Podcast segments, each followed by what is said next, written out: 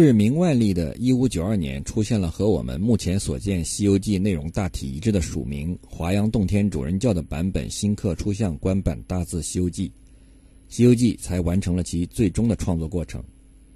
但这部最终版的《西游记》内容丰富，篇幅宏大，情节复杂离奇，隐喻颇多，还有许多之前所没有的情节，并且其中。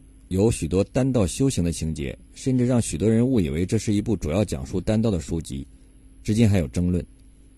另外，这部最终版的百回本《西游记》洋洋洒洒数十万字当中，还有大量的诗词描写，也是之前仅有故事的版本所没有的内容。尤其是这部最终的观刻版本，并没有明确署名究竟是谁最终创作了这部作品，而只是署上了校对者的名称“华阳洞天主人”。这个华阳洞天主人也是没有明确记载来历的人物。好在这部《西游记》留有了一个莫陵陈元之所撰的序，其中可以找到一些有关其重要创作者的痕迹。来看看其内容。看《西游记》序，太史公曰：“天道恢恢，岂不大哉？谈言微重，亦可以解分。”庄子曰：“道在使逆，善乎立言，是故。”道恶乎亡而不存，言恶乎存而不可。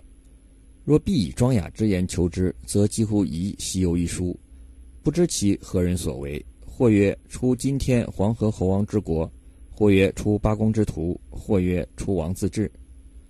余览其意，尽拓驰，滑稽之雄，直言蔓延之为也。就有序，余读一过，亦不注其姓氏作者之名，岂嫌其丘里之言语？其序以为孙孙也，以为心之神；马马也，以为义之池；八戒其所戒八也，以为肝气之木；沙流沙，以为肾气之水；三藏藏神藏生藏气之三藏，以为伏锅之主；魔魔以为口耳鼻舌心意，恐怖颠倒幻想之障，故魔以心生，一心以摄。是故摄心以摄魔，摄魔以还理，还理以归之太初，即心无可摄。此其以为道道成耳，此其书直预言者哉？彼以为大丹丹术也，东升西成，故西以为纪；彼以为浊世不可以庄于也，故威仪以服饰；威仪不可以为教也，故威严以中道理；道之言不可以入俗也。故浪血笑虐以资嗣，笑谑不可以见世也；故流连比类以明义。于是其言使参差而出轨可观，谬幽荒唐，无端牙肆，而谈言微重，有作者之心，傲世之意，夫不可默矣。唐光禄既构世书其职，一笔好事者为之定教，至其卷目子之，凡二十卷，数千万言有余。而充蓄于余，余为太史七元之意，道之所存，不欲尽废，况中立者哉？故聊为坠其意序序之，不欲其志之尽焉，而使后之人有览，得其意，忘其言也。或曰：此东野之语，非君子所至。以为始则非信，以为子则非伦，以言道则尽污，无为无子之辱。曰：“否，否，不然。子以为子之始皆信耶？子之子皆伦耶？子之子始皆中道耶？亦有非信非伦，则子始之乌君，乌君则去此书非远。于何从而定之？故以大道观，皆非所宜有矣。以天地之大观，何所不有哉？故以彼见非者，非也；以我见非者，非也。”人非人之非者，非非人之非；人之非者，又与非者也。是故必兼存之后可。于是兼存焉，而或者乃意以为信。属子成，遂书贯之，时人臣下端四日也。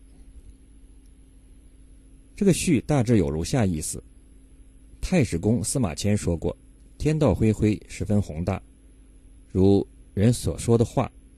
如果微妙而符合情理，那也可以解决问题。庄子说：“道在使逆。”这话说的太对了。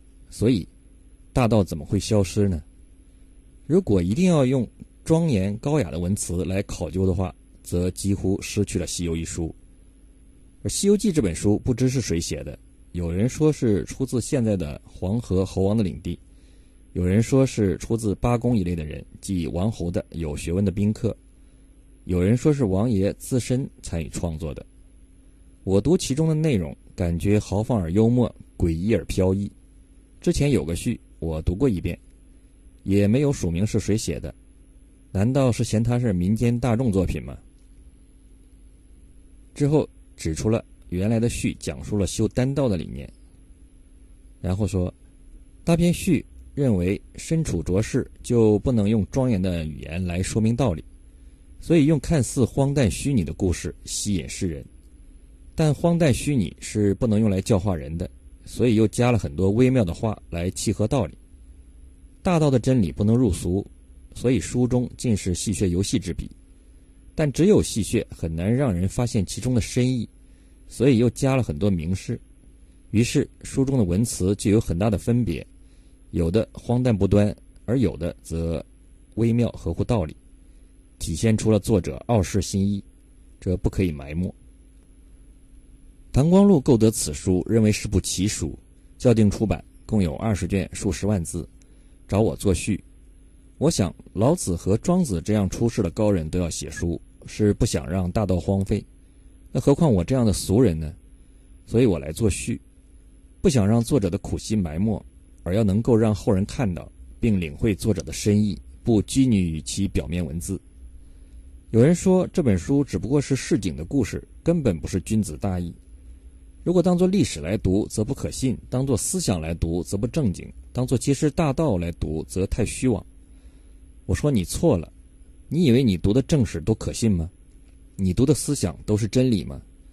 一旦有不可信或者不正经的，就以历史或思想的角度来驳斥。但是你的驳斥其实和你驳斥的这本书差不多。从大道的角度来看，都是偏颇的；以天地之大来看。有什么观点理论不能存在呢？所以从个人的角度出发而反对的观点都是不对的。就像有人批评别人的过错，其实他根本没资格批评别人的过错，因为别人的过错也正是他的过错。所以一定要以兼容并蓄的态度。最后是数上了日期。这个序指出，《西游记》是一部充满寓意的小说，其表达方式委婉玄妙。微言大义且切中要理，同时指出作者有傲世之意，并且表达方式肆意放纵、邪趣，堪称滑稽之雄。且有人认为其是民间之作，不是君子及士大夫所推崇的内容。这反映了《西游记》这样的作品不是当时主流意识和形式的作品，表明其之前曾多在民间私下流传。唐光禄购得此书后，就将其出版了，并补充了序。这个序给出了一个重要的时间：壬辰下端四日，就是万历二十年（一五九二年）的农历五月四日。做此序之后不久，就应该是《西游记》出版的时间。这里提到了一个重要的人物唐光禄，就是购得此书为之校订、李旭重新分了其回目出版的人。那么唐光禄是谁？这对于这部作品的最终成书就显得比较重要。光禄是一个官职名，光禄寺卿，主管具享、宴烙、酒礼、善修之事。古代人常用人的职务来称呼他，表示尊敬。那么明朝万历时代有没有一位姓唐的光禄寺卿呢？有，他就是唐鹤征，字元清，号宁安，为江苏武进人，曾做常州府志、南游记。后来在南京，也就是出版《师德堂本》的地方担任过职务。唐鹤征还是明代古文大家唐顺之的儿子，并且考取过进士，以博学著称。他对王阳明的心学仔细研究过，并有自己新的批判性理论。而《西游记》中则充满了改造的心学理念，如三教合一化的心学、道家修心炼性、佛家明心见性相融合的心学。多见禅心、修心、心源等直接的词汇，在名称、时间及学识上，能说明唐鹤征能够为《西游记》做校订。那么，师德堂本上的华阳洞天主人教的华阳洞天主人，就十分有可能是指唐和征。唐和征虽然最终校定了《西游记》，但是如同其前一版本的参与撰写者一样，也不想留名，而请作序者使用唐光禄的名称，因而，在另一个版本中，唐光禄的名字被删去了，改为于友人，即我的朋友。虽然唐和征并不想将自己的名字署在这部百多年前就以《西游记》为名的作品上。但是唐和征对《西游记》内容的贡献可能远远不止校订这么简单。在《西游记》中有二十处“光禄寺”一词的出现，凡是大型国度安排筵席都会出现光禄寺，可见这在参与创作者的心中，光禄寺的重要性。包括大唐宝相国、车迟国、女儿国、祭赛国、朱子国、比丘国、灭法国、天竺国，在最后一回。唐王安排光禄寺款待唐僧师徒时，还极为详细的描写了酒宴的场景和菜肴。不但有具体的菜肴品种，而且还有其产地出处，包括餐具形式，这体现出了这些都出自一位有此经历人的手笔。不但是大的宴席，连山野饭食，书中也有详细描写，比如在第八十六回樵夫家里。综合以上分析，《西游记》的序给出了有关《西游记》作者的一些重要信息。《西游记》极有可能出自王侯之府，可能是王府的幕僚，甚至是王侯本人及其亲眷参与了重要的创作。重要的作者文风滑稽幽默，应和其性情有关。重要的作者有傲世之意，甚至是睥睨众生。其中有修单刀的理念，有微言深意，且隐喻言辞。在最终版出版之前，有过其他版本。最终版本经过了深入的修订，还有之前的版本曾有序，但也没有署名序作者的姓名。通过这些重要的信息，再结合有关的人的经历，我们或许可以揭示《西游记》最重要的作者的神秘身世。这将在之后的内容里加以详细的阐述。